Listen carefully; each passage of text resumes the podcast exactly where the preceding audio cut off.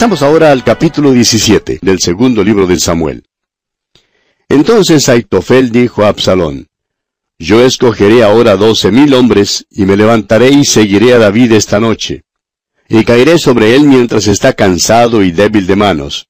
Lo atemorizaré, y todo el pueblo que está con él huirá, y mataré al rey solo.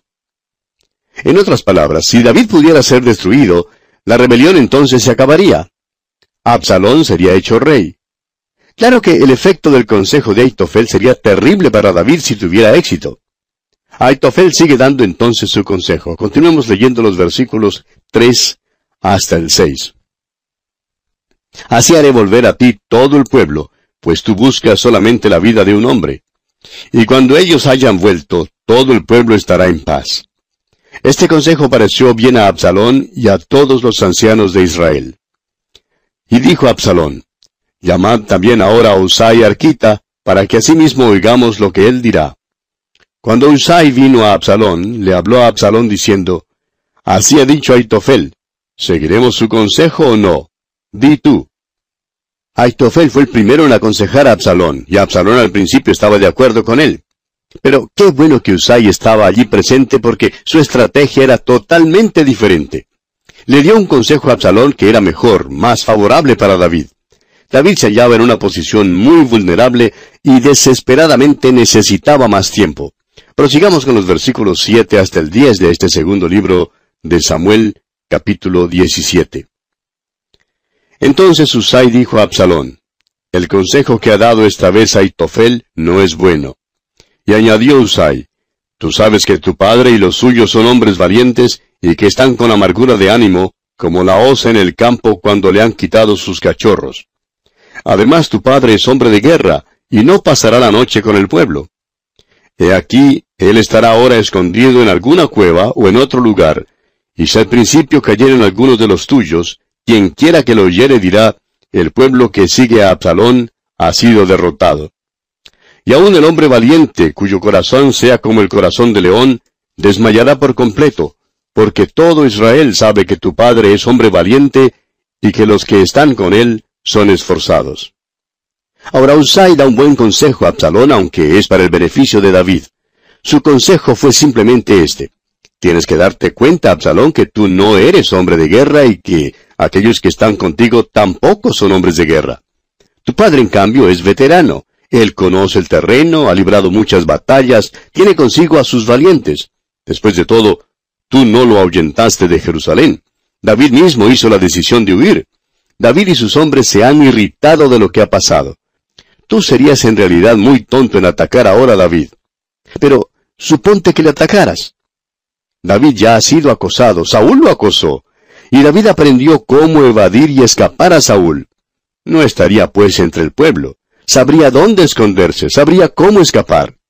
Ahora suponte que entraras en medio de la multitud y no hallaras a David. Pronto circularían las noticias de que tú estabas perdiendo la batalla y notarías que el pueblo, es decir, aquellos que temporalmente habían abrazado tu causa, no se quedarían más contigo. El consejo de Usai fue excelente. Sin embargo, no había terminado con lo que tenía que decirle a Absalón. Continúa diciéndole aquí en los versículos 11 hasta el 13, Aconsejo pues que todo Israel se junte a ti, desde Dan hasta Beerseba, en multitud como la arena que está a la orilla del mar, y que tú en persona vayas a la batalla. Entonces le acometeremos en cualquier lugar en donde se hallare, y caeremos sobre él como cuando el rocío cae sobre la tierra, y ni uno dejaremos de él y de todos los que están con él.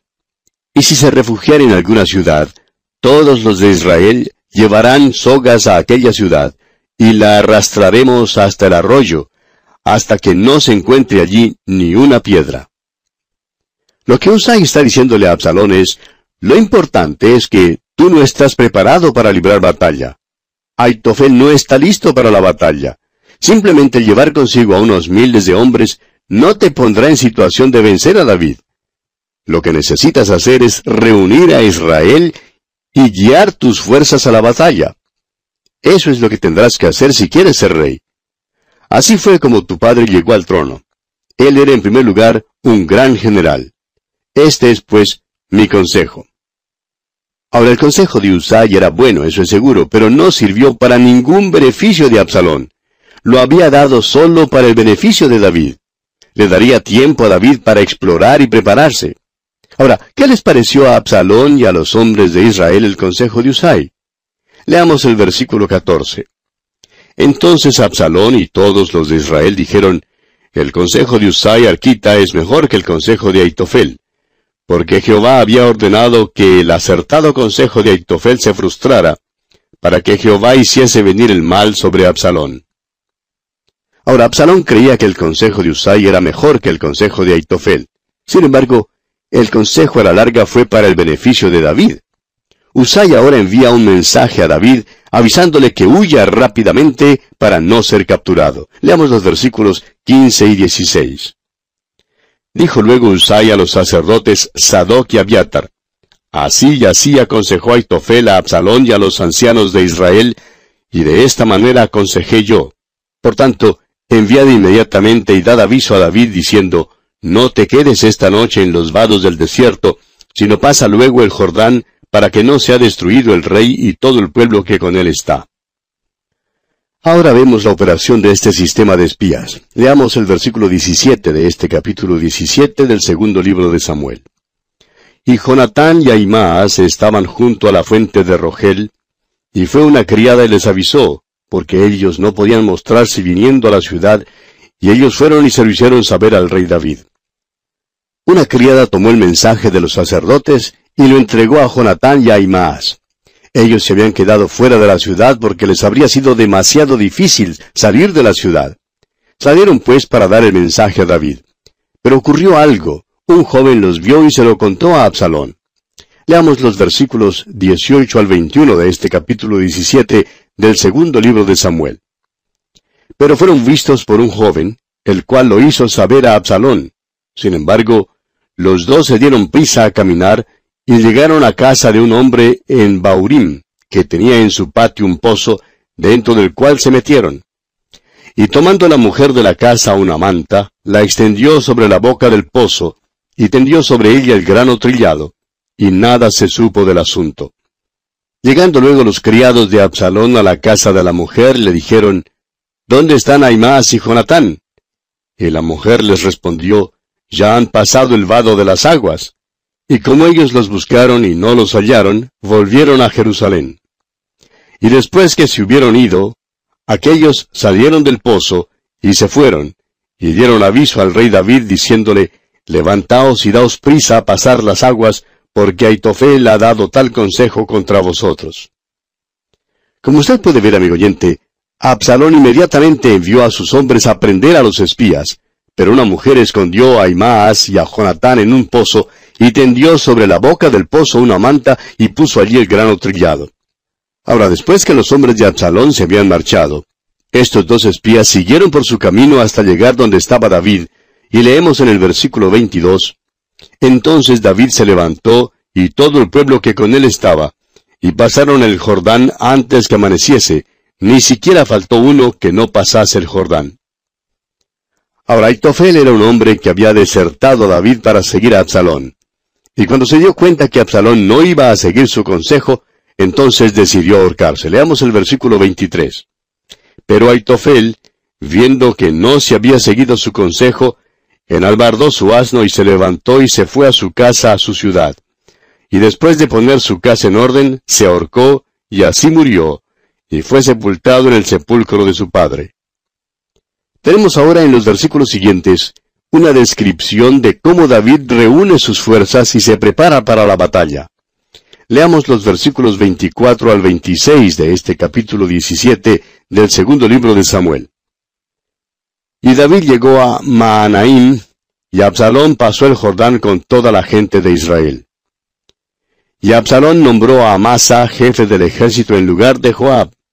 Amasa era hijo de un varón de Israel llamado Itra, el cual se había llegado a Abigail, hija de Naas, hermana de Sarvia, madre de Joab.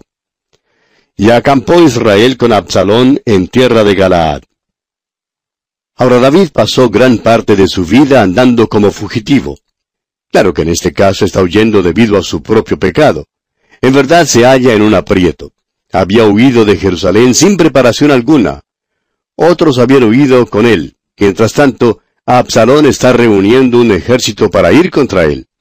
Y los versículos finales de este capítulo 17, los versículos 27 al 29 nos dicen, Luego que David llegó a Maanaim, Sobi, hijo de Naas, de Rabá de los hijos de Amón, Maquir, hijo de Amiel, de Lodebar, y Barzilai Galaadita, de Rogelim, trajeron a David y al pueblo que estaba con él, camas, tazas, vasijas de barro, trigo, cebada, harina, grano tostado, habas, lentejas, garbanzos tostados, miel, manteca, ovejas y quesos de vaca, para que comiesen, porque decían, el pueblo está hambriento y cansado y sediento en el desierto. David descubre ahora que tiene muchos aliados entre la gente a su alrededor. Conocían a David y sabían que era guerrero. Los soberanos de estos reinos tenían muy poca confianza en Absalón porque era engañoso y falso. Se dieron cuenta que no sería de confiar. Sin embargo, tenían confianza en David. Por eso dieron a David y a sus hombres pertrechos para ayudarle a que se alistara para la batalla. Mientras tanto, los israelitas que estaban al mando de Absalón habían llegado a la tierra de Galaad para pelear contra David.